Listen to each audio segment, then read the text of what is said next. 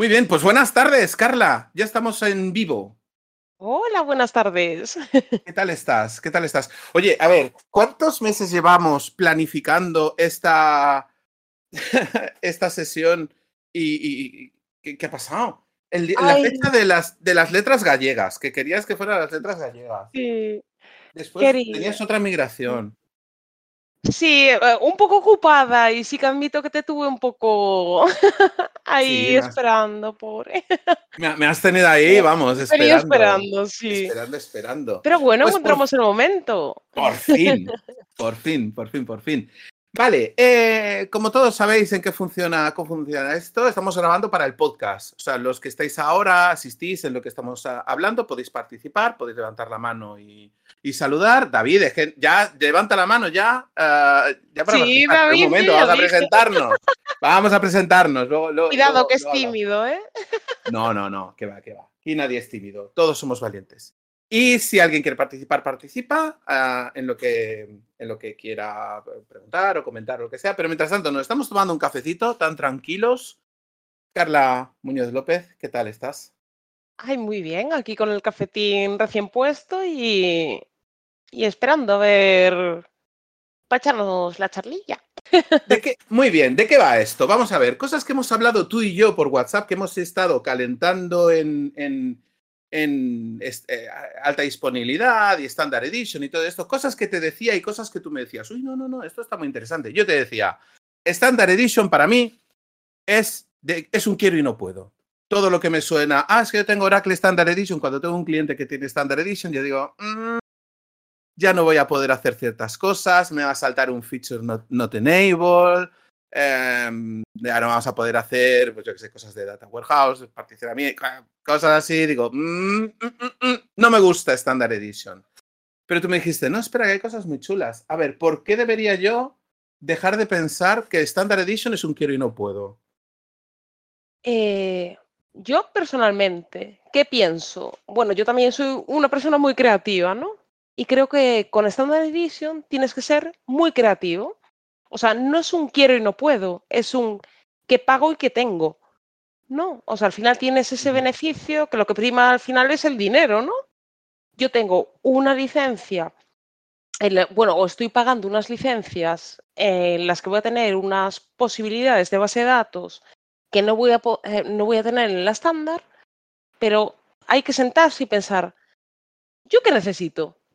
No, yo siempre pongo el ejemplo, bueno, hace un par de años, ¿no? Yo tenía un coche, me encantaba mi coche, eh, era bastante grandote, pues tenía para llevar muchas maletas, ¿no? Tenía, bueno, consumía muy poco, ¡ah, qué coche tenía! Em, con los años, o sea, por cosas del destino, yo ese coche dejé de tenerlo, ¿no? Que era un, coche normal, ¿no? Eh, hoy en día tengo un Smart de dos plazas pequeñito, ¿no? El, no cabe tanto, no, pero a mí es lo que me hace falta. O sea, ¿por qué quería ese coche cuando yo tengo el coche ahora mío, que es el que dirían, bueno, es un cochecillo, ¿no? Es como, como me suelen decir, es como una moto con un capazo. No, a mí es lo que me hace falta. Y eso es lo que hay que pensar. Eh, claro, cuidado que alguien te, alguien te puede decir, pues si no te hace falta tanto, vete a Postgres.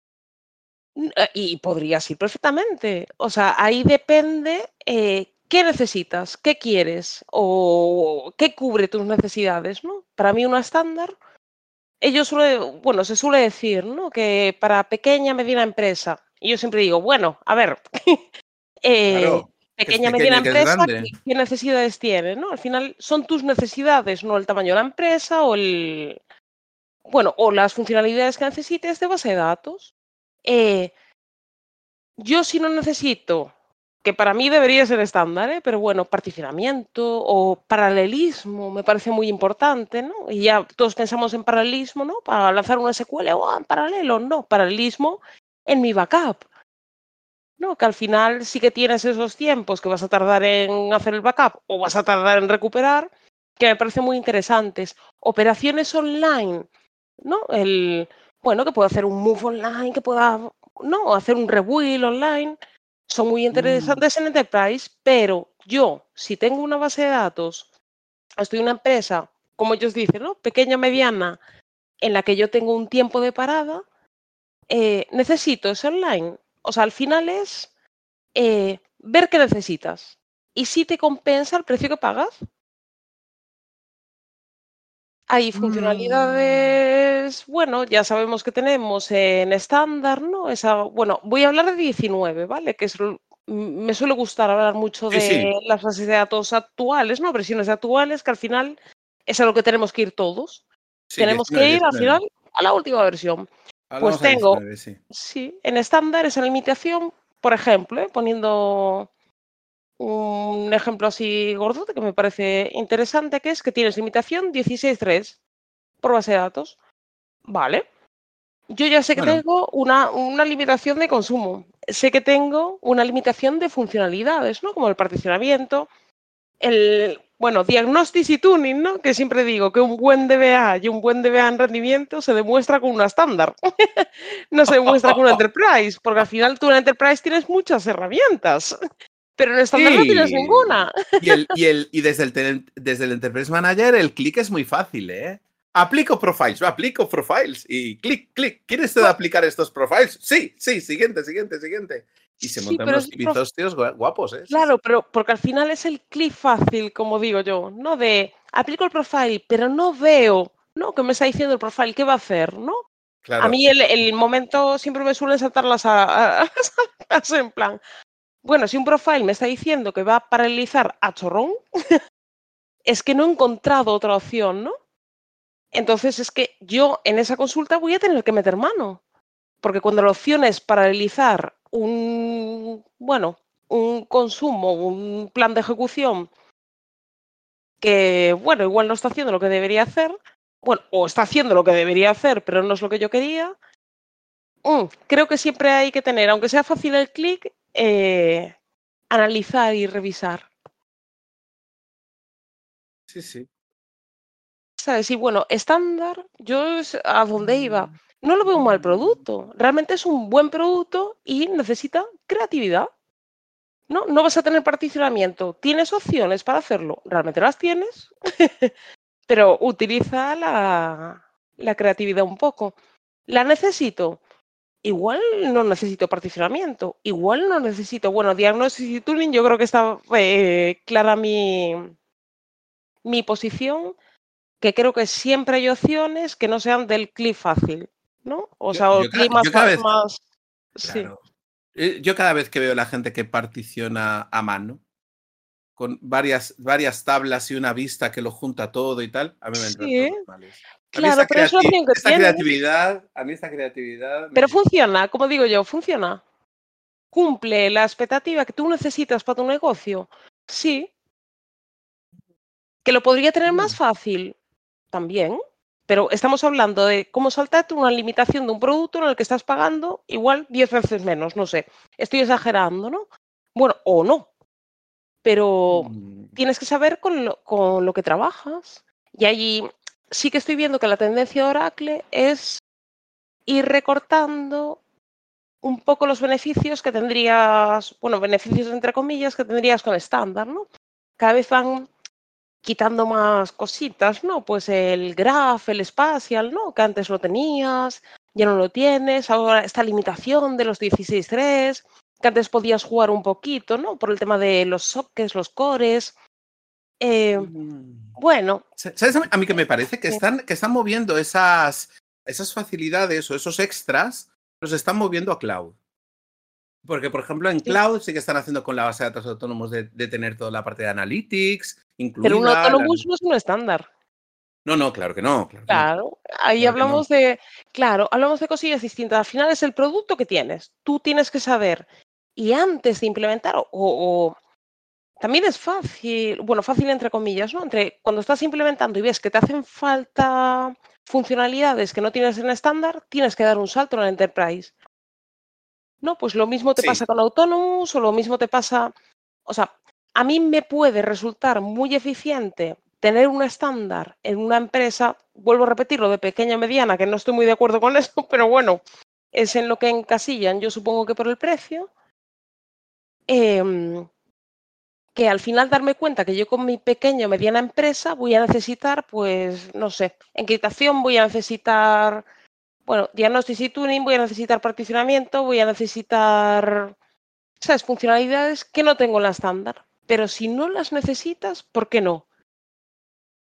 ¿Sabes? Al final todos, que, Sí, todos queremos sí, tener sí. el coche de última gama. A todos Sí, nos gusta. bueno. Y yo prefiero tener de más que de menos. Y también creo que es mucha creencia gallega, ¿no? Como cuando vienes a comer a no? Galicia, que te ponen 10 platos y dices, necesitas uno para comer, pero yo te voy a poner 10. no, pues Claro, al final todos aquí- queremos un poco de eso. Pero aquí en eso, como el que paga es otro, yo siempre pido que tiran Enterprise. Y, No, yo es que eh, ahí sí que, jolín, Enterprise, yo admito, es muy cómoda para un administrador. Pero realmente es lo que necesita la empresa. Pues es que yo pienso más que lo Que, que necesitan, que es lo que puede necesitar. Lo que puede llegar a necesitar. Pero Yo- cuando lo llegan a necesitar, se hace el cambio. Se hace el cambio en la Enterprise. No, si no es traumático el cambio, ¿no? Al final te voy a hacer, yo como DBA, no me va a suponer mucho trabajo y tú vas a tener las funcionalidades que has descubierto que necesitas ahora. Pero ¿por qué empezar con una Enterprise cuando yo no la necesito? Ahí voy un poco, ¿no? Esto es como una evolución. Y, Claro, y viniendo al tema que queríamos hablar, ¿no? ¿no? Del, de SEJA, ¿no? De alta disponibilidad en estándar. Alta disponibilidad en estándar no existe. No es, eh, no es el concepto, aunque lo vendan como SEJA, no es alta disponibilidad. Tienes un activo pasivo. O sea, es como tener un restar, pero con dos nodos. Yo tengo mi activo, ¿no? En el que, pues por lo que sea, mi base de datos cae, yo la paro por temas de mantenimiento y levanto en otro nodo, pero ahí tenemos unos minutos, ¿no? Un tiempo en el que tengo que parar la base de datos y arrancarla en el otro nodo. Eso para mí no es alta disponibilidad. Alta disponibilidad es un rack, ¿no? Yo paro servicios, dejo cerrar un nodo, tú no te vas a enterar, seguimos trabajando, eso en estándar no existe. ¿Qué tiene de bueno estándar? Tienes esa regla de los 10 días. Yo voy a licenciar un nodo. Y tengo 10 días, que a ver, esto sí que quiero matizarlo. eh, los 10 días es, en el momento que levante un minuto, un segundo en el otro nodo, cuenta un día. ¿No? Pues si yo sé que al año voy a tener, pues por un desastre, bueno, sé, nunca lo sabes, ¿no? Un desastre no lo sabes. Pero no sé, tareas de mantenimiento, etcétera, en la que yo planificadamente vamos a un nodo, levantamos en otro, seguimos dando servicio mientras yo trabajo con el otro nodo, está muy bien. Si al final es eso, es lo que pagas, vas a pagar muchísimo menos, pero no tienes esa escalabilidad de un rack, ¿no? En el que yo Claro. voy agregando todo. No, esto no es un rack. Seja no es un rack. Cuenta- cuéntame las diferencias de eso con el Rack OneNode. Claro. Yo sí he pero es que- trabajado con el Rack OneNode. Sí. Pero el rack OneNode, tú lo que tienes es un momento en el que estás levantando el otro nodo en el que conviven las dos instancias y bueno, el corte es muy mínimo. No es como si fuese un yo el rack ralentizado, ¿no? Que es que no tengo activo Bueno, el otro nodo, si- pero llega claro. un momento en el que están ahí conviviendo. Eso en Seja no te pasa. En Seja es paro y levanto. No va a haber ese momento, ¿no? En el que se comparta carga. No, no existe. Y no veo clara la línea Mm.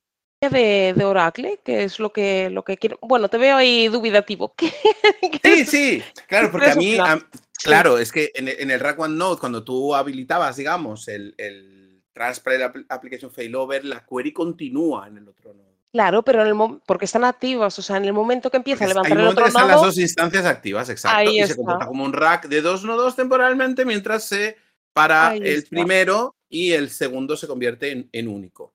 Efectivamente, y eso en Seja no lo tienes. Seja lo que hace es para un nodo, levanta en otro nodo. ¿Sabes? Tienes un momento de corte, no van a convivir. Por eso digo, también OneNode no es un, bueno, una funcionalidad o, o que tengas, ¿no? En estándar no existe. Y ahí está la diferencia. bueno, bueno. Es un, para mí es un, el OneNode siempre lo digo, es un casi alta disponibilidad. Un Seja es un no alta disponibilidad No alta. es alta disponibilidad. o sea, yo Lo llaman que alta dis- defiendo. Ahora, lo llaman alta disponibilidad y no lo es. Ahora que estoy con las clases de inglés, yo estoy, yo, es un almost. Almost, hoy con el, al- el Almost, sí, sí, el Almost Zero y el. Sí, sí, sí. Todos nos quedamos. Pues el ahí- Almos Zero Downtime, eso también es una risa, ¿eh? Almos Zero, dices, pero ¿cuánto es? ¿Cuánto de Almos Zero? Sí, tienen, ahora van implementando, ¿no? El TAC, el TAF, ya, no- o sea, el TAC yo para mí deriva en un, vamos a hacer un, un poquito más fácil, ¿no? El TAF, que el TAF al final tienes que meterte a nivel de código, y hablamos de Enterprise, ¿eh? Hablamos de Enterprise con Rack, que bueno, ese TAF es un, toca código y bueno, vamos a asumirlo, ¿no? Pero ahora empiezan con el TAG y el Application Continuity, que bueno, ya me parece más interesante, que es a nivel de servicio. ¿No? Ya tú no toques tu código, que yo a nivel de servicio ya voy viendo, ¿no? Esas transacciones, cómo tengo que aplicarlas. Me parece más interesante. Pero bueno, tampoco lo tienes en ceja. O sea, al final, eh, yo lo que me gustaría eh, que quedase de esta charla es que no hay que demonizar a, a estándar. Estándar es muy común en muchos clientes y cumple lo que quieren los clientes. Y a no ser que necesites funcionalidades extra, eh, por el dinero que estás ahorrando, al final tienes un Oracle que para nada es un mal producto. Mira, llevo dedicándome a Oracle 15 años. Y Claro, porque claro, creo, o sea, me gusta y, y- y veo, veo resultados. Y he estado en muchos clientes en los que ves que realmente sí que, bueno, que cumplen lo que piden y para mí estándar no hay que perderlo de vista. O sea, estándar, eh, como digo yo, partes un poco más de creatividad, pero partes de creatividad para replicar lo que tendrías pagando más que lo puedes conseguir. ¿No? Lo que decíamos de las vistas, las tablas, particiones o... Bueno, lo, lo puedes conseguir. Hay más tarea de administración. Sí, Fíjate que yo soy como muy extremista. Para mí, Rack no es alta disponibilidad. ¿Y por qué? Pues porque tienes muchos puntos únicos de fallo. ¿Como Para cuáles? mí, al- Sí. tienes una versión de la tabla, tienes una SM, tienes un clusterware. Sí, pero Esto SM, para mí no, no es claro, disponibilidad. al final puedes tener tu redundancia, puedes tener, o sea, Eh, no, ya entonces- a ver, a ver, ¿dónde, dónde ponemos la redundancia? Te- Tenemos, tenemos redundancia a nivel de disco, pero a SM tenemos uno. Se nos va el ASM a la porra y no arranca el ASM, no tenemos nada. No tenemos. Esa Claro, pero alta disponibilidad ya no es tan alta. te pasa con Claro. cualquier tecnología, te cae la cabina y te Bueno, quedas pero- sin pero- datos. Pero para mí alta disponibilidad es DataGuard, ServiceGuard entre No, racks. No, DataGuard no es alta disponibilidad, es DR. Bueno, No, es DR. Claro, tú un DataGuard, tú al final lo tienes para Disaster Recovery. No es una O no, alta disponibilidad. o no. Es que, mira, por ejemplo, eh, en uno Ah. de, los, de los clientes para los que trabajaba tenían tres niveles en el DataGuard. Tenían el DataGuard principal, o sea, la, la base de datos principal, que eran cinco, cinco nodos, cinco o siete Sí. nodos. El Sí. standby, que muchas veces el standby eh, es el DataGuard, que está muchas veces en, en, en Red Only, está abierto a, a- Mm, a consultas y, y claro, cuando tú, tú haces un switchover, tú puedes también, bueno, no, no tienes, Pero es no un tienes DR. el TAF, ¿vale? Sí, no tienes Mm. un TAF, pero bueno, pero ah, cuando hablamos de alta disponibilidad es que yo tengo el servicio disponible lo, lo más posible, ¿no? Y tiempo eso es un posible. Eso es un rack, no no, discusión. pero solo a nivel de nodos, solo a nivel de nodos. Bueno, y a nivel de transacciones. Claro, eso. tú al Si se- final. Si se, cae un nodo, si se cae un nodo. sí, alta disponibilidad. Pues es que por eso mismo, yo en el término de que para mí es tener una disponibilidad alta, a mí el rack se me queda corto. Se me queda pues, como muchos puntos únicos de fallo. Eh, eh, puedes- Si no hay un stand-by detrás donde tú puedas hacer un failover rápido y si tú no tienes otros mecanismos de redundancia en tablas para poder, claro, para a mí la alta disponibilidad solamente de un rack, digo, mm, no, es algo personal, ¿eh? es, una, es, es una opinión, ¿eh? poniéndome yo pejigueras. Estamos tomando Ah, no. café, ¿eh? no somos Ay, muy sí. rigurosos. Si alguien tiene una opinión distinta, puede levantar la mano y decir, no tenéis ni puñetera idea. y participar, claro que sí. Sí, al final la, la herramienta que tienes y alta disponibilidad, al final va a ser, ahí sí que no me bajo, va a ser siempre rack. Eh, un DataGuard Claro, es eh, un disaster recovery, es un DR. es Claro, un- no, en caso entonces, de desastre o una tarea de mantenimiento, ¿no? Que tengo que hacer, que muevo otro nodo, tienes ese periodo ¿no? de parada, pero un rack no deberías tenerlo. Si tienes implementado TAF o tienes implementado TAC o simplemente, ¿no? Como es un poco al uso, que te va a eh, replicar esas transacciones que tienes de Select, ¿no? Que es el, bueno, lo de toda la vida, el básico. Mm. Y, y, que tú tienes esa opción, ¿no? Para mí alta disponibilidad también es, tengo una operación de mantenimiento, joder, dejo secar un nodo, aplico mi parche, ¿no?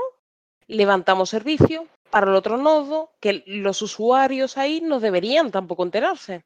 O sea, eso es alta disponibilidad. Claro. No sí, te va a pasar el, el, como... Sí. sí. esto lo estábamos debatiendo. Lo que te decía el cliente es que tiene el, el primer rack que es el principal.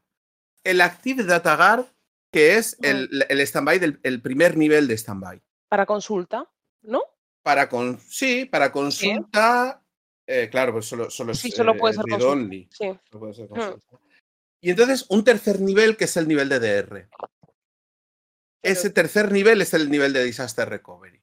Pero entre la, entre la primary y la standby, digamos, en, el, en, el, en, los dos nodos de, de primary y standby del, del DataGuard, ahí que el switchover sea rápido o que el failover en un momento arde la cabina, haces failover y tienes el entorno disponible, para mí esa es disponibilidad alta. Pero eh, perdón, volvemos a hablar, estos son términos, ¿eh? es como, como yo le llamo a las cosas. Sí, pues no, no. O sea, ahí vas a tener un tiempo parada.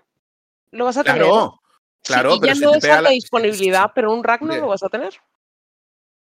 Hombre, si se te cae el clusterware, si te cae el CRS, ¿dónde está el es tiempo de parada aquí en el, ¿Dónde está la alta disponibilidad del rack? Pero depende, te cae el CRS un nodo, tienes el resto de los nodos. Un truncatetable. ¿Dónde está la alta disponibilidad en el truncatetable? Pero es que un truncatetable, a ver, ahí estamos cruzando, ahí es a nivel lógico. Lógico Ah. no te lo va a cumplir, claro, tú, tú borras una tabla, no es alta disponibilidad, tú sigues dando servicio con los nodos. Lo que pasa que lógicamente has borrado una información que no te lo va a dar nadie. ¿no? Claro. O sea, no es alta disponibilidad del dato. El, el dato, si has truncado, el, el rack ha hecho su servicio. Fíjate, ¿Y fíjate, fíjate qué grande, fíjate qué grande David lo que nos dice en el chat. eh, Dice la disponibilidad absoluta no existe, pero a ver quién se lo dice al cliente. es muy buena, David, ¿eh? Si quieres, si quieres subirte, subimos aquí y hablas un poco con nosotros. Puedes Claro. levantar la mano y te Ahí subimos. estamos cruzando alta disponibilidad con protección del dato, Claro, con, con pero- tener el dato, o sea, tienes mecanismos en base de datos para recuperar. Pero ¿a qué sigues Claro. dando servicio? Claro. Es que esto es alta disponibilidad, seguir dando servicio. Sí, sí. Hola, David, ¿qué tal? Hombre, David. Buenas tardes. Te desmutas cuando quieras y, y entras a hablar, ¿vale? Que nosotros hemos probado micro, pero, pero tú no. Claro. ¿Qué servicio de qué? ¿Alta disponibilidad de qué? ¿Qué servicio de qué? ¿De base de datos Hola. o servicio de aplicación? ¿O servicio Hola, de, que la tabla esté disponible? Hola, David, ¿cómo estás? Hola, ¿qué tal? Si- Siempre hay un punto de fallo. Bueno, eso lo, lo sabemos todos, ¿no? Si es rack, pues si no tiene múltiples a la cabina, mal. Bueno, puedes tener la redundancia, ¿no? Sí, la El- puedes tener redundante. La que te da SM. Claro, si, Sí. si tienes DataGuard, Active DataGuard, vale, pero si, eh, si tienes el Fast Start Failover, lo puedes tener, pero ahí tienes caída. Siempre, siempre puede pasar algo. Lo que pasa que es a base de, de mucho dinero. Y es, bueno, aparte, esto es todo lo contrario de, del estándar que estáis hablando, ¿no? A base de mucho dinero se puede minimizar, pero merece la pena. Eh, es- Mm. pues no sé, Yo no sé. que Yo- yo- o sea, todos hemos estado en clientes muy críticos. Llega un momento que dice el cliente, asumo, asumo cinco minutos de pérdida de servicio, porque lo que me, me está costando esto vale más que la posibilidad de que se me caiga un día. No sé, no sé qué opináis vosotros. Es, es- es No, bueno el punto de vista. ¿eh? Sí, sí. Sí, para mí es, o sea, tenemos aquí dos patas que estamos tratando. Una es la alta disponibilidad en un rack, en el que tienes que tener, ¿no? Ese punto de fallo en el que te puede fallar un nodo, pero vas a tener el resto dando servicio. No, no me estoy centrando en el almacenamiento, porque al final no es en lo que se centra un rack. El rack lo que te- Pero- se está centrando es que tú tengas ese procesamiento dividido entre los nodos y que puedas dar servicio. El Para mí, te- te fallo de almacenamiento. escalar. Más que tiene una, una disponibilidad elevada, pero lo que más tiene es escalabilidad. Porque sí, al final vas a depender de una cabina. Casi siempre será una única cabina. Habrá sitios muy potentes que tengan dos cabinas, que tengan redundancia. Sí, pues Y vas a de- de- depender de una red de interconnect que también suele ser un punto de fallo. Porque puedes tener de muchos nodos, se te cae un nodo y se te cae el 10% de RAM. No lo notan. Claro, si no se te cae lo un notan. CPD, si si se te cae un CPD, que es el otro Pero eso no es culpa de RAM. No, No, al final. tienes- hay que ver al final qué posibilidades tienes de, de desastre. De desastre. Si se te cae un CPD, haces un swi- switch over, pero eso tiene un tiempo también, aunque sea Ahí lo has dicho. Has dicho desastre. tienes es que cuando hablamos de alta disponibilidad o sea, nos basamos en los desastres que, que pueden suceder. No sé, yo, yo sí, lo veo pero así. es que para mí yo diferencio lo que es alta disponibilidad que tienes en un rack con un disaster recovery, ¿no? O sea, el- tienes esa op- opción de desastre, pero que estamos juntando, yo pienso que de dos términos distintos, ¿no? Rack, alta disponibilidad, perfecto. Opción B, si tienes un problema a nivel de infraestructura o a nivel de, bueno, o no, y a nivel de cabina, o que yo qué sé, tienes un RAD de cinco nodos, por cualquier motivo, tienes cinco nodos fuera, pues tiramos de disaster. Pero se escapa del ámbito de lo que estamos hablando, de alta disponibilidad. No sé si me explico, o sea, al ¿Qué final es- debate? ¿Qué debate más grande? Pero ya, ya nos, estamos metiendo en una harina. claro, Yo- sí, son términos que pueden parecer similares, pero son distintos. Sí, son interpretaciones, pero, eh, pero por eso yo me pongo ahí en el, en el extremismo, ¿no? Yo digo, como dice David, para mí el rack es escalabilidad y alto rendimiento. Queremos aumentar rendimiento, aumentamos nodos y si se nos cae, tenemos alta disponibilidad a nivel de nodo. Si se nos cae un nodo, estamos salvados. Pero no estamos salvados si alguien hace un drop table. Que en un DataGuard si tienes en un momento dado mm, poder, poder O no. propagar al standby un- con un delay de un... Eh, claro, pero eso eh, ya nos ponemos en unas casuísticas muy concretas y que tú lo tengas más o menos analizado. No todo el mundo, bueno, no todo el mundo, el 99% no tiene ese delay. ¿Por qué? Porque yo quiero eh, que sea, oh, bueno, mi opción, ¿no? Si tengo un desastre, yo no puedo tener un desastre en producción y tener un delay en la standby, no sé, voy a poner 24 horas como si son 6, ¿no? En el que tarda en recuperar y yo no puedo dar servicio. Ver, O sea, pero- yo para mí, ese delay es cuando tienes dos datagar. pero puedes tener varios. Uno. O sea, yo- yo- Claro, sí, sí, yo sí, yo lo veo cuando tienes dos datagar. Hasta cuatro datagar, por lo que, por lo que Claro, pero antes. tú siempre tienes uno que es el que no va a tener ese delay, que es en el que vas a tirar porque tienes esa contingencia, ¿no?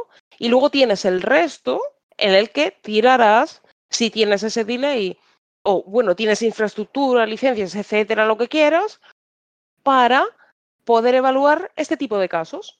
No, o un punto intermedio. Tú puedes decir, hombre, pues que, que tengo un, di- un delay de 15 minutos o de, o de media hora. Claro, pero para recuperar si es un sistema crítico, tú tienes esos 15 minutos que vas, en- vas a perder. ¿No? Vas a perder en el momento que yo en modo contingencia tenga que tirar contra mi datagar, en el que voy a tener ese delay de 15 minutos que tiene que recuperar. Yo, o sea, para un sistema productivo en el que tengas em, ese, bueno, que puedas tirar de ese datagar para esa, bueno, como com- comentéis vosotros, ¿no? Esa alta disponibilidad, entre comillas, que sea muy, muy rápido. Luego ya tendré yo, si puedo, si tengo infraestructura eh, y si lo tengo contemplado, otros datagar que sean, pues, no sé, se me ocurre así de primeras, ¿no? Que lo tenga para ¿Estás desarrollo. viniendo a nuestro terreno, querida? No, no, creo, no creo, no. Yo, No, bueno, eh, es, sí. es- es- es un tema también mm, más quizá dialéctico de todo. Al final le presentamos al cliente que, como tú decías al principio, ¿no? Con estándar tú pagas por unas determinadas funcionalidades. ¿Cuánto quieres pagar? ¿Cuánto necesitas? Como decía David, ¿con, con cuán- cuánto te cuesta a ti perder cinco minutos de servicio?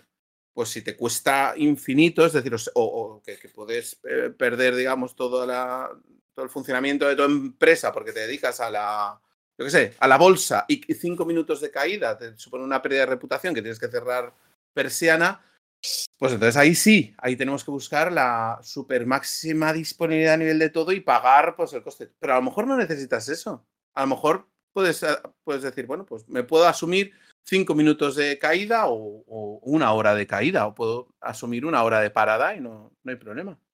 Pero... mm, Venga, cuéntanos más cosas de estándar. Cuéntanos más cosas de estándar. David, ¿te quieres subir o te quieres volver a la audiencia? ¿Qué quieres hacer? Eh, no, me vuelvo, que siga ella. Vale. Venga, pues te bajo para abajo. No discuto con ella, que muy pesada. Dilo, David. Muchas gracias, David.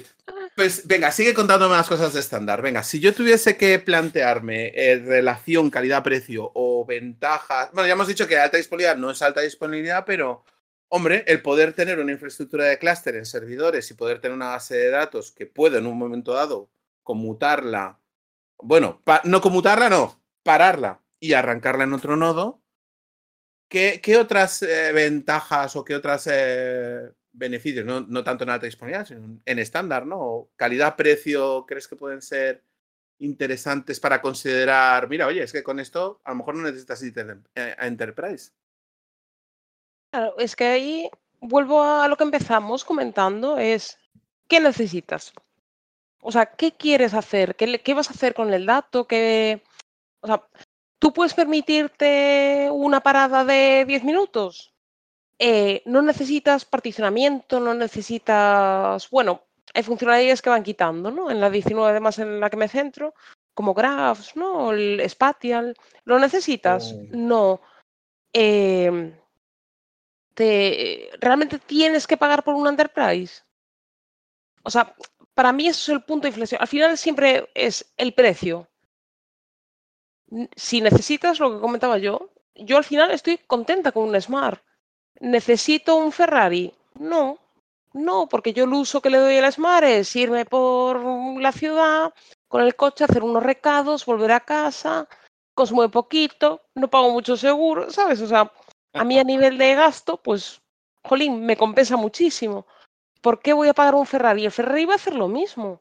A mí el Ferrari me va a llevar al supermercado, a mí el Ferrari me va a llevar a visitar a la familia o el Ferrari lo voy a aparcar igual, bueno, casi igual que, el Smart. Eh, necesito el Ferrari. Y ahí está, ahí, para mí ahí está el punto. Tienes que saber exactamente qué necesitas y yo lo veo, siempre dije, para mí la opción estándar eh, me parece más que válida. Y es algo que, que voy a defender, porque hay gente que pienso, bueno, empresas, ¿no? Compañías que están pagando por una enterprise cuando no la necesitan. Pero nos encontramos con esos baches, ¿no? Que nos van poniendo continuamente. Vale, ahora eras muy feliz, ¿no? Con tus dos soques, con cuatro teníamos el límite. Bueno, tal hora te voy a rebajar con la 19 y te voy a poner que como mucho vas a tener 16 threads. No, vas a tener como mucho esos dos soques, ¿sabes? Veo que van poniendo un poco piedras, pero que sigue pareciendo una opción válida según el negocio y, la carga que tengas o la explotación que hagas de la base de datos.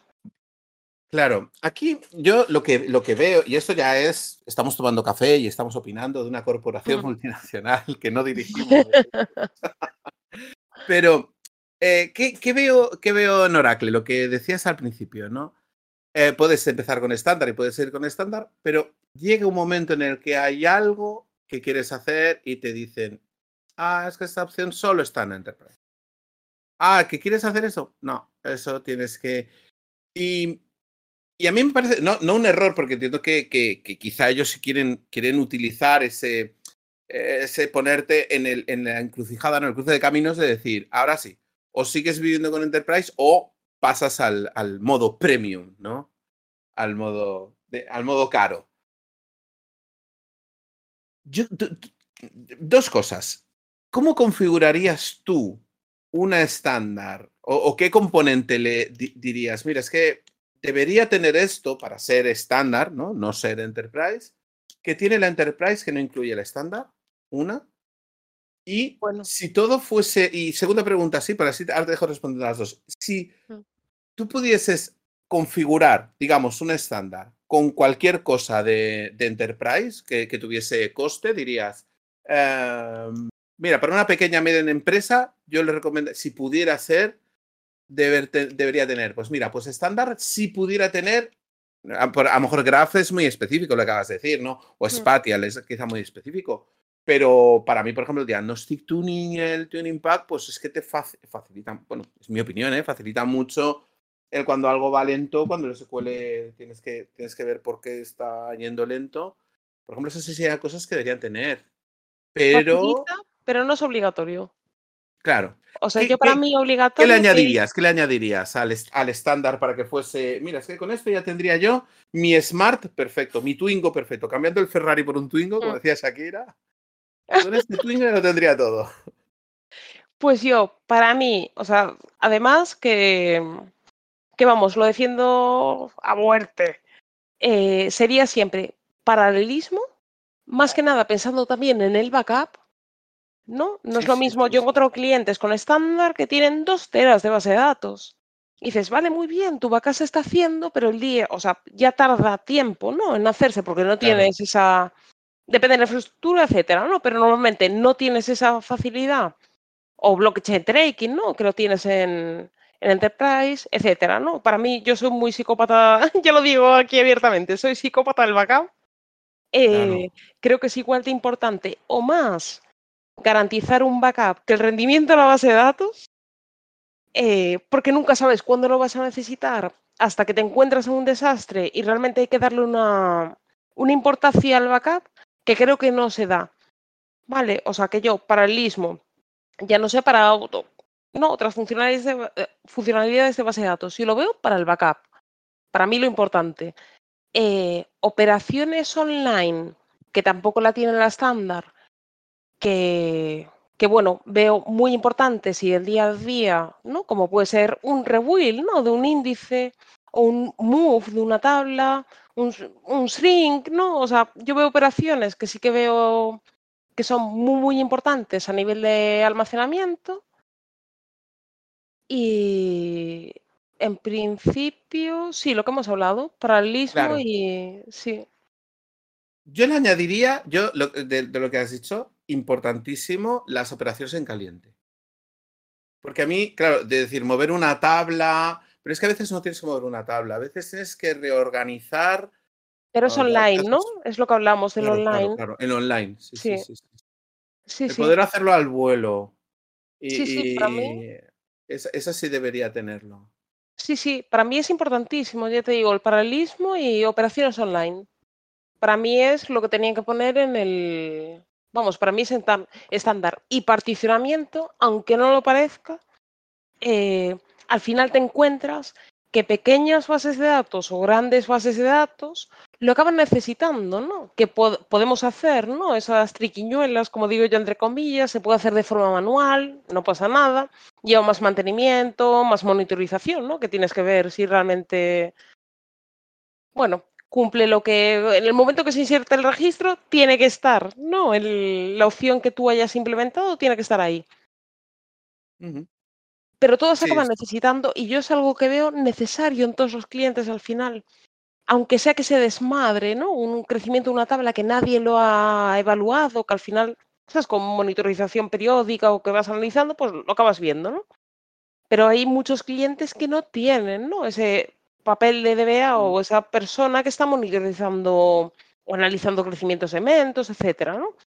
Porque al final, Claro. diagnosis y tuning, pues mira, entre lo malo, pues tienes Statspack, que no está tan mal, hay que sacarle, hay que sacarle Mm. jugo, pero que está deprecado y que no, Oracle no ha dicho por dónde van a tirar o si va a desaparecer. Lo mismo que pasa con Restar.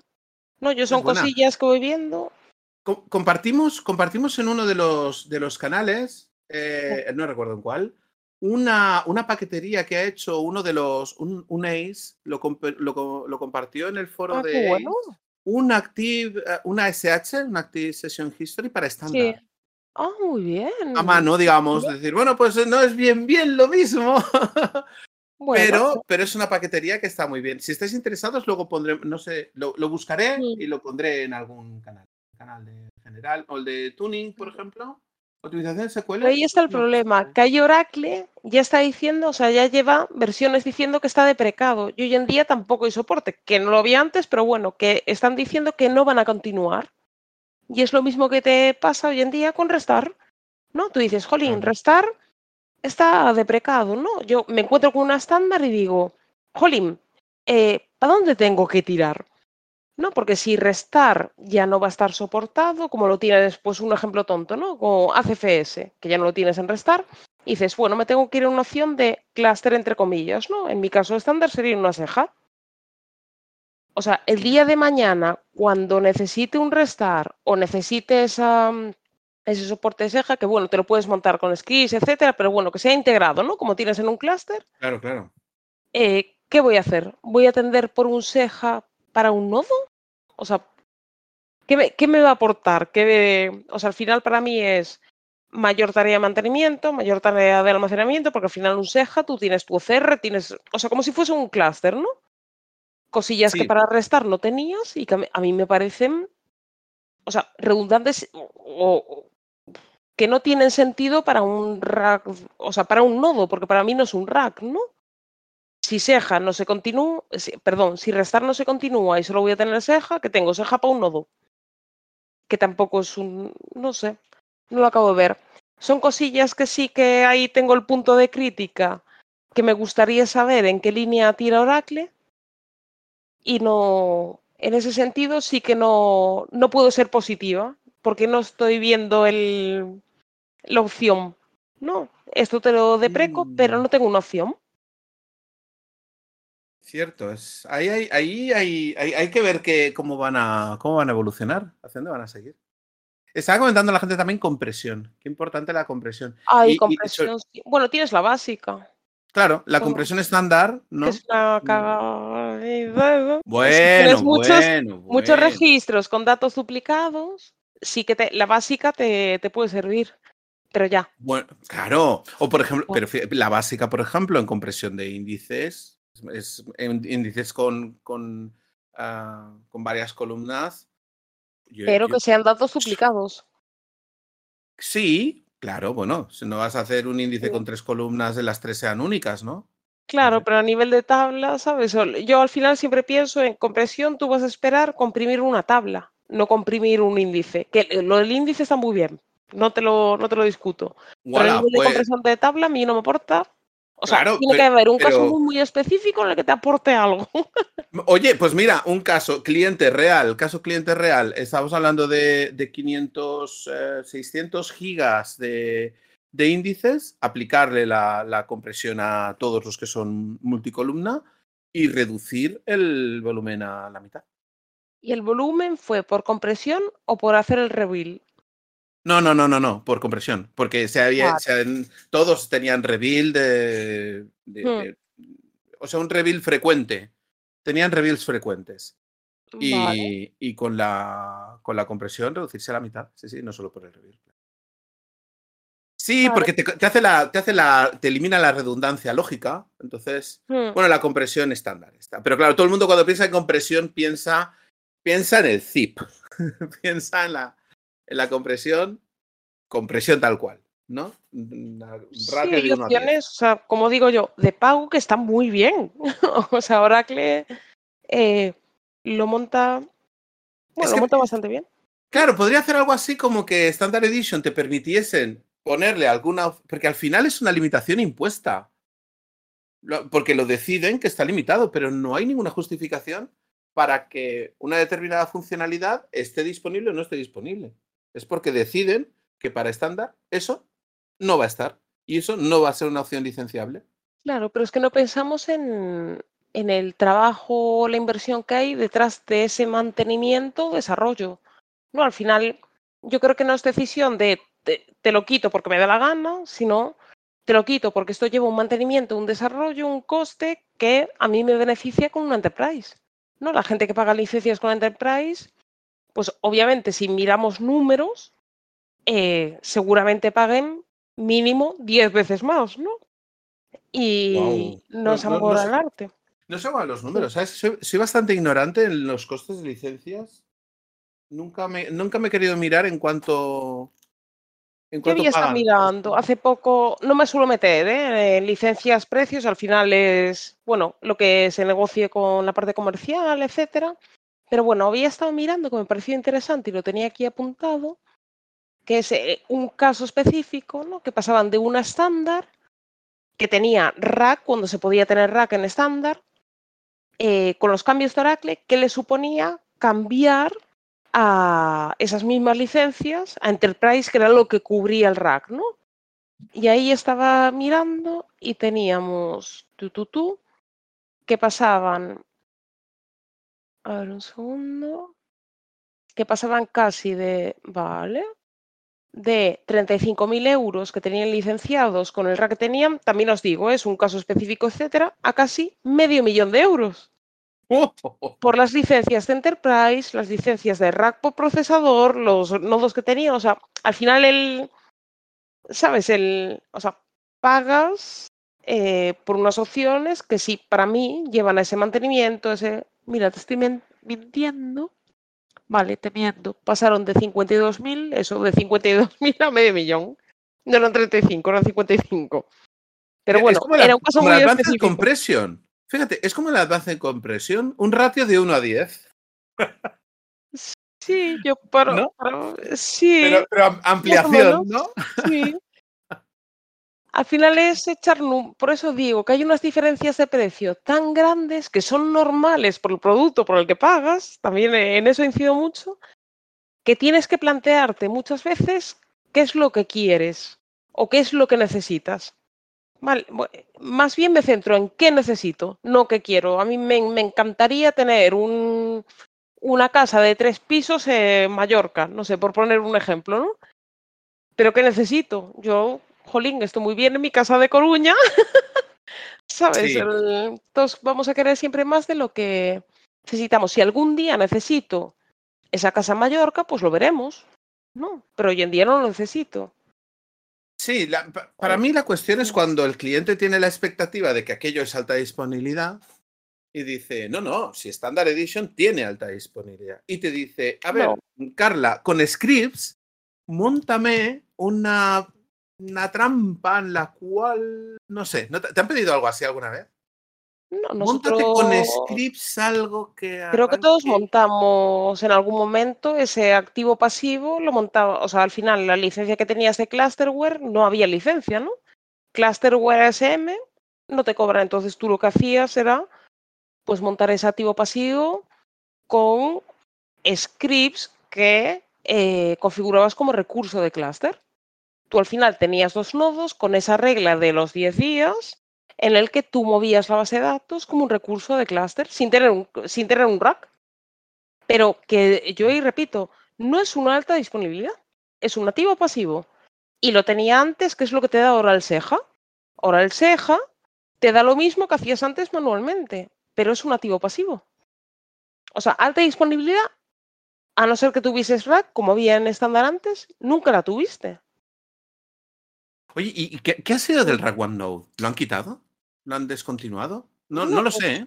No, hasta donde sé. O sea, sí que descontinuaron, obviamente, cuando no tienes rack con la estándar, ya no existe.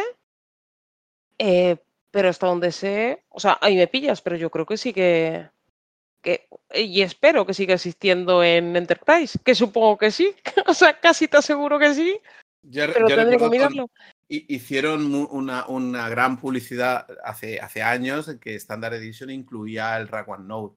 Claro, y sí que, lo incluía, sí.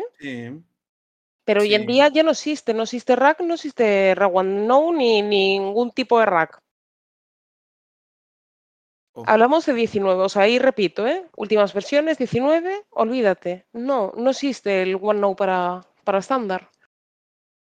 Pues fíjate, yo tengo alguna esperanza de que para 23 retomen un poquito todo, porque fíjate que con la, con la free, con la developers free releases que han, que han sacado, que en principio es bastante funcional para desarrollo, si un poco te quieren decir que los equipos de desarrollo pueden funcionar con esa a nivel local y en más o menos en desarrollos pequeños o en, o en réplicas de producción, digamos, sin datos y no necesitarían pagar licencia de eso, quizá para estándar si hagan algún acercamiento, no sé. Publicado no está. Y no, no, no, no yo sinceramente no creo.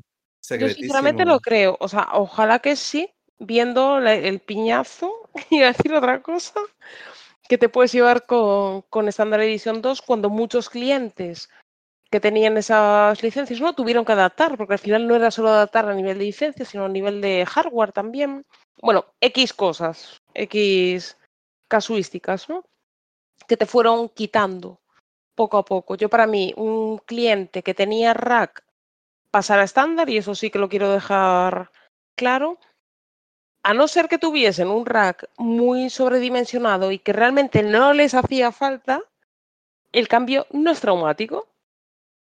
Lo que he visto yo, el 90% de los clientes, el 90% que ha pasado de rack a estándar se han llevado el, entre comillas, la hostia, ¿no? No. Eh, con este, eh, bueno, esta restricción de 16.3, ¿no? Que al final te está restringiendo, que no tienes esa alta disponibilidad, no sé. Eh, pero bueno, em, si empiezas de cero o analizas la infraestructura que tienes y lo que necesitas, sí que veo que puedes tirar por estándar, pero si estás con un rack y te piensas ir a estándar, eh, creo que tiene que evaluarse. bueno, Con mucho cuidado. con muchísimo cuidado, muchísimo cuidado. Pues creo que con mucha calma y que el- espero que salga bien. Sí, Serían sí, sí. casos, bueno, es como todo, es analizar. O sea, al final no se puede generalizar, ¿no? Hay que analizar lo que necesita cada cliente. Y, jolín, si pasan al final, si pasan de una licencia de rack y acaban con el mismo rendimiento, con, bueno, con lo que esperan, ¿no? En una estándar, jolín, mira qué ahorro. Mira qué bien, caso de éxito. sí que lo compro. Hombre, y tanto, Sí. y tanto. De éxito para la empresa. Oracle estará pensando. "Mm, Sí, A ver, Oracle comercializa, comercializa estándar, com- comercializa enterprise. O sea, saben que tienes un No se han ido a Postgres, pueden pensar. Mira, por lo menos no se han ido a Postgres. Bueno, Postgre compatible con Oracle, no lo veo mala opción. También es como todo, hay que ver. Hay que ver Postgre hasta donde sé, pero bueno, hablo sin saber. ¿eh? No sé si hay alguien aquí que sepa de Postgre. No, aquí tendríamos que Pero- invitar a, te- tendríamos que invitar a Loles, pero bueno, está. Ay, jo, pues otra con Loles que- Sí, sí, sí, que sí. ahí sí que creo que la opción de rack en Postgre, al rack al uso, no, no, es Oracle, Postgre creo que está- no, no. Pues Ah. está poco, además, bueno.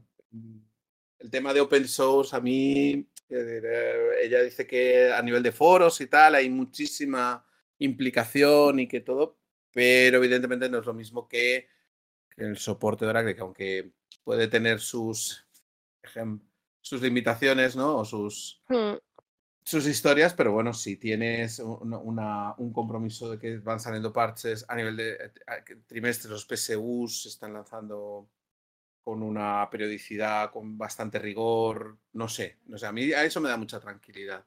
Yo no me iría a posts tan gratuitamente. Quizá- Si, si un, si, un, si un cliente tuviese ese problema de presupuesto, quizás sí sería ver ve- qué vamos a perder, ¿vale? Vamos a, vamos a ver qué perdemos y vamos a quedarnos con Standard Edition, quizá. Antes Yo de es que siempre veo que yo ahí soy más de ¿qué ganamos? ¿Qué ganamos? ¿Tenemos esto? Claro. ¿Ganamos más? No, pues nos quedamos como estamos. Sí, sí, sí, sí. Bueno, ahora, voy a- ahora voy a decir otro disparate. O sea, con la de bases de datos que están configuradas como, como si fuesen 9i o 10G. Ah, yo no las, muchas no lo, o sea, más que nada porque los trabajos de migración al final Pero claro, porque se, poco, sí. se hacen migraciones con el mínimo impacto, ¿no? O sea, mínimo, pues mínimo impacto y, y no aprovechamos lo nuevo. No, Para mí eso, yo ahí tengo discusión, porque ahí siempre digo, no es el mínimo impacto, es la mínima prueba. Sí, No, sí, eh, sí, sí, sí. Eh, te voy a hacer esa tarea de migración. Tienes que realizar tus, tus pruebas, ¿no? Eh, cuando hay alguien cerrado a probar, yo le dejaría la, la versión nueva, ¿no? Al final, adáptate a la nueva tecnología. No tengo que adaptar yo la nueva tecnología a las antiguas prácticas, no sé. Claro, pero Es que ese espérate. sí que se voy- puede hacer, que no pasa Voy a, abrir, voy a abrir otro melón, Carla. A ver si te has encontrado tú con esas bases de datos 19 que tienen el Optimizer Features Enable a 11. Sí, yo las 12. he visto, yo las he visto. Esa es la migración, la migración cobarde. Es decir, le, le migro a usted a 19 y el SQL no va a tener ningún impacto. Le garantizo que funcionará exactamente igual que funcionaba antes. Pero ¿sabes cuándo lo he visto yo? Lo he visto por vinculación a producto. Eh, que tú al final eh, realizas una migración en la que, bueno, las pruebas, bueno, pueden salir más o menos satisfactorias, pero al final tienes detrás a una empresa o compañía que tiene un producto en el que se basa la base de datos, en el que tú como DBA no puedes decir nada y es un, un requerimiento, porque al final o no está aprobado o ellos saben que a nivel de producto es como mejor funciona.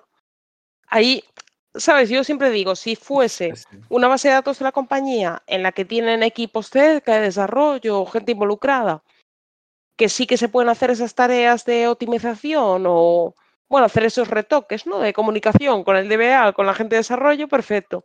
Pero cuando viene impuesto con un... Que, que, yo solo he visto. que viene impuesto por un producto externo, tú ahí no puedes hacer nada. Sí, sí, sí, sí. Sí, ah, pero yo, lo, he visto, yo lo he visto, yo lo he visto más en migración cobarde. yo lo he visto en migración cobarde. Sí, para Hacemos una migración rápida y, todo va a funcionar, pero me garantizas que todo funcionará, no vaya a tener impacto. No, no, todo va a funcionar exactamente igual que antes. Mira, una migración rápida. Sí, además cuando empezaba con la 12, que había visto una base de datos, ¿no? Pues que los planes, bueno, por los planes dinámicos, etcétera, pues de aquellas, yo hablo de la 12.1, ¿no? Que para mí siempre dije que la 12.1 para mí era una beta. Eh, no iban como tenían que ir, ¿no? Entonces yo había comentado con esa empresa que, bueno, había un parche que sacaron después que ya separaba, ¿no? Lo de los planes dinámicos, estadísticas dinámicas, bueno, separaba ya en dos parámetros, ¿no? Yo quería solo para planes, tal. Y la contestación de la empresa fue, no lo tenemos probado, no puedes aplicar el parche. Cuando tú a nivel de DBA veías que sí que podía beneficiar, pero no puedes decir nada porque tú al final no estás en las pruebas de la otra empresa, ¿no? Ellos dijeron que no, pues me quedé sin aplicar el parche dontillo, ¿no? Que separaba un poco dos parámetros que podíamos tocar uno, pero mandaban otros. Por eso digo que no siempre el DBA es el que manda. El DBA es el que aconseja. Pero luego hay, pues bueno, como digo yo, que están ahí, mm, bueno, planetas, ¿no? Orbitando alrededor. Son, peleas estas, ¿eh? Yo te, acuerdas que te he dicho? Sí. sí. te he dicho por WhatsApp, te he dicho, ¿qué te parece si hablamos de, la autoridad de los DBAs? Claro, yo, yo lo tengo claro, yo siempre digo, yo pelear ceros, al final sí que veo muchas dicotomías muchas veces entre, no parece como que el equipo, bueno, no voy a decir de veas, voy a decir administración, ¿no? Porque al final vamos un poco en un pack.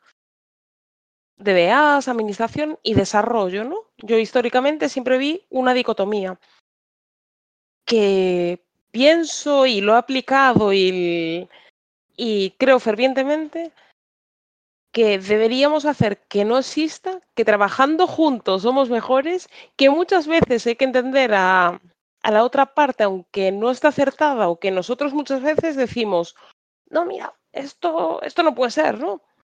Y cuando escuchas a la otra parte dices, ah, pues sí, pues sí que era, ¿no? Creo ahí que hay que tener un nivel de apoyo entre todos los grupos que, bueno, que defiendo y que pienso que funcionan mejor las cosas. Y ya lo dije, me quedé tranquila. Ay, quedó bonito, quedó como Mr. Wonderful. Que mira que yo soy más de Mr. Putterful. Sí, eres Yo soy más Putterful que Wonderful. sí, yo, yo, soy peleón también, ¿eh? Pero, pero me, las tengo, eh, por ejemplo, eh, aplicar la secuencia, aplicar los campos identity en vez de la secuencia. Dices, a ver, por favor, señores, ya abandonemos ya la secuencia. No sigamos creando secuencias, por favor. No, eh, y es, es, como una pelea. Es que más que pelea, yo creo que hay que explicar y, y llegar, intentar llegar al consenso. O sea, hay muchas acciones que nos gustaría que se hiciesen, o muchas que vemos, que no nos acaban de chistar a nivel de base de datos, ¿no? De, Jolín, ¿por qué haces esto que mira tal? Pero yo al final pienso que hablando con desarrollo, hablando con la gente involucrada en el cambio, explicando eh, acaban, bueno, acabamos todos, ¿no? Me pasa a mí también cuando me explica algo de desarrollo, ¿no? Acabamos agradeciendo, entendiendo y buscando un punto en común. Que ese punto en común no digo que siempre esté, eh, estemos todos de acuerdo. Yo he hecho cosas en base de datos en las que no estaba 100% de acuerdo porque pensaba que podían ir mejor de una manera, pero sabía que el equipo estaba contento haciéndolo así y no lo íbamos a liar, ¿no? Y yo creo que lo mismo le pasaba a desarrollo de, bueno, yo tengo que hacer esto, en la parte de BAs me están diciendo que hagamos de esta manera, no estábamos cómodos, llegamos a un punto en el que yo esté cómodo, tú estés cómodo, y esto funciona. O sea, al final no es buscar la perfección eh, a nivel técnico, sino buscar la perfección a nivel de trabajo en equipo. No sé si me explico. Sí, Me ha quedado muy bonito. Esto es para un Te libro. queda- ¿eh? te queda, te queda muy bonito. libro, ¿eh? Te queda muy bonito. Vamos a evangelizar a técnicos, usuarios, desarrolladores. Ahora eh, estoy en paralelo haciendo kill de las sesiones, ¿sabes? Yo, kill, kill, kill. No, no, no lo hago, no lo hago. Qué grande. No, no, no, pero, pero sí es eso. Yo, yo muchas veces cuando hablo de la autoridad del DBA, yo pienso, el ejemplo que te ponía antes, ¿no? Te digo, te digo, un cirujano no viene el director del hospital y le dice, oiga usted, corte usted esta vena.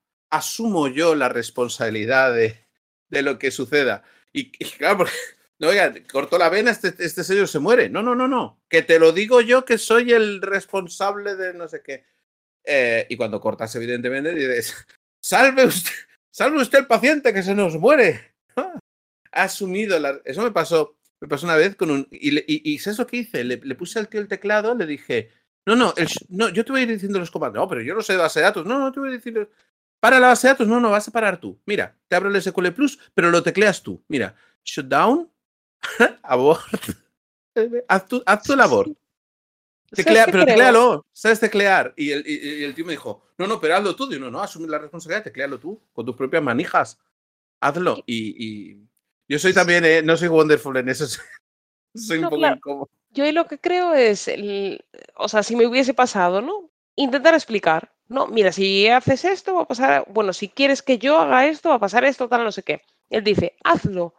Y en fin, dices, yo he argumentado, he puesto los datos sobre la mesa y tú, que eres, Claro. al final eres, el que me paga, seguramente, ¿no? Pero claro, creo Pues yo lo voy a hacer, que argumenté, pero claro, claro que No, claro, sí, sí, sí, no digo que argumentase, sino que digo, la posición es, tú me dices que lo hagas, bueno, yo lo hago. Sí. Al Pero final que- la que- consecuencia la has asumido tú. No, sí, yo te, pero- te he explicado y bueno, que luego es más trabajiño, ¿no? Después para arreglar eh, la desfeita. Pero bueno, yo- Pero una vez, con un una vez con un cliente que paró, que paró el servidor así con un botonazo y cuando arrancó no arrancaba nada, hablé yo con él y le expliqué, le dije, "Mira, es que claro, si, si, pues, mira, había llenado, eh, eh, se había llenado el- la FRA y estaba la base de datos que no funcionaba y le pegó un botonazo. Ay, Y dije, hombre, eso que ha hecho usted no sé qué, y me dice, ¿y lo a gusto que me he quedado qué? Ay, pues mira, lo- eso es lo que se lleva. Ahora, ¿cuánto te tengo que pagar aquí para arreglar esto? Pero lo a gusto que me he quedado, tiene unas Ay, eso me ha ganas de pegar. A que se Sí, quedó tranquilo, se quedó contento, pues ya Se a gusto. Qué- a gusto se queda uno pegándole un botonazo a la máquina. Ah, qué buena. Pues mira, eso también vale, ¿no? A veces eh, hay personas que se sienten más a gusto, ¿no? Haciéndolo de, esto es lo que quiero hacer. Y ya está, me quedo tranquilo. Y luego seguimos trabajando el resto, ¿no? Fue un poco lo que pasó de, Sí, me he quedado a sí, gusto y digo, pues eso es lo que vale, jolín, eso vale sí, la mitad de la intervención. Qué bueno, qué bueno, qué bueno. Oye, nos estamos yendo un poquito de la hora. Sí, va, ¿Qué tal? bueno, Bueno, bien, empecé un poco nerviosa y ya sabes, ya te dije que iba a hablar mucho. ¿Qué va? Ha estado muy bien, está todo perfecto. La audiencia, ¿qué tal? ¿Alguien quiere decir algo? Vamos a despedirnos ya. Si alguien quiere, levanta la mano. Pues oye, Carla, ha sido un placer tenerte por fin. ¿Ves que no era tanto? Se toma un Ay, café no, aquí sí, yo es que hablo mucho. y charlar. Hombre, de eso se trata. Hacer un podcast y no hablar. Pero bueno, le he mandado, antes, antes, de, antes de empezar el podcast, le he mandado a, a Carla eh, otros podcasts que he hecho con otras personas eh, donde le mostraba el, el audio de Audacity, el volumen de, Y bueno, si quieres, cuando- luego cuando terminemos te mandaré el audio y te mandaré cuánto has hablado tú y cuánto he hablado yo. Verás, Ay, verás que, ¡Qué que no. horror! ¡Qué Que hay gente, hay gente peor, peor. Gracias. Ya, ya te dije, no, no, que va, que va un, un, un- Me he comedido un poco, ¿eh? Y me gustó mucho David, que ya lo escucharás. me gustó mucho que colaborase, que además, bueno, trabajamos Muy juntos y le tengo mucho cariño. Sí, y hay gente que habla por el chat. Es que por eso digo, el podcast Sí. está muy bien escucharlo en diferido, porque uno lo escucha cuando le da la gana, pero asistir a la grabación del podcast, pues te da que si quieres participar, participas. Si quieres levantar la mano y decir, oye, que no tenéis ni idea de lo que estáis hablando, pues levantas y participas y, y, y- y habla- hablas en el chat o escribes ahí, dices, oye, pregunta, algún, alguien tímido dice, pero por favor, pregunta tal cosa. pregunta". Pues bueno, eso en directo se puede hacer, en diferido ya, pues lo escuchas grabado. Bueno, lo que tiene. pasé el podcast. Y me ha gustado mucho ¿eh? hablar contigo. Ah, que sí, qué bien. ¿Cómo va? qué bien, ¿Cuándo que está a gusto. repetimos? Pues pronto, ahora ya este es el último. Fíjate, te he dejado para el último episodio de la temporada. ¡Hala! Ya ac- acabamos, sí, eh, ya contigo acaba la temporada 2 del, del podcast. Septiembre, en septiembre volvemos y hablamos de, de- de más cosas. Lo que tú quieras hablar. Tú es que estás bienvenida a. Ya me conoces un poco, ya dices, bueno, a Carla ya.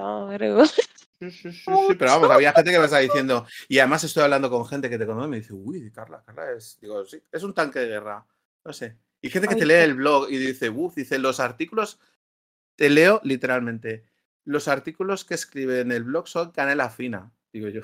¡Oh, qué chulo! Nunca sabes quién puede estar leyéndote. Pues ¿eh? comentad, comentad, así lo vemos juntos. Claro, claro que sí. Carla, Claro. te mando un abrazo, un besazo Ay, vale, muy sí. grande. Jo, igualmente. Y sí, y nos despedimos. Y para la próxima, quien quiera unirse, que se una, bienvenidos todos. Un gracias a los que habéis estado ahí en la audiencia y a los que estáis escuchando esto ya en diferido. Yo de música despedida teníamos que haber preparado, ¿eh? Aquí tendríamos que haber puesto. Ta, ta, Sí, ta. ay, no. Y no se puede poner aquí el. Mira qué pena. Los No, sonidos esos chulos, ¿eh? Ta, ta, ta. Pero bueno, pues oye, un lo abrazo. dicho, un placer inmenso. Qué ganas tenía, qué ganas tenía. Igualmente. Lo bueno se hace esperar, dicen. Sí. Para septiembre, ¿no? Empezamos a planificarlo ya. A ver si para septiembre.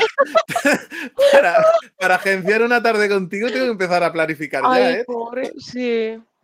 Pues lo Bueno. dicho, chicos, eh, Carla, un abrazo, un abrazo muy fuerte y hasta la próxima. Hasta pronto. Chao a Chao. todos. chao, chao.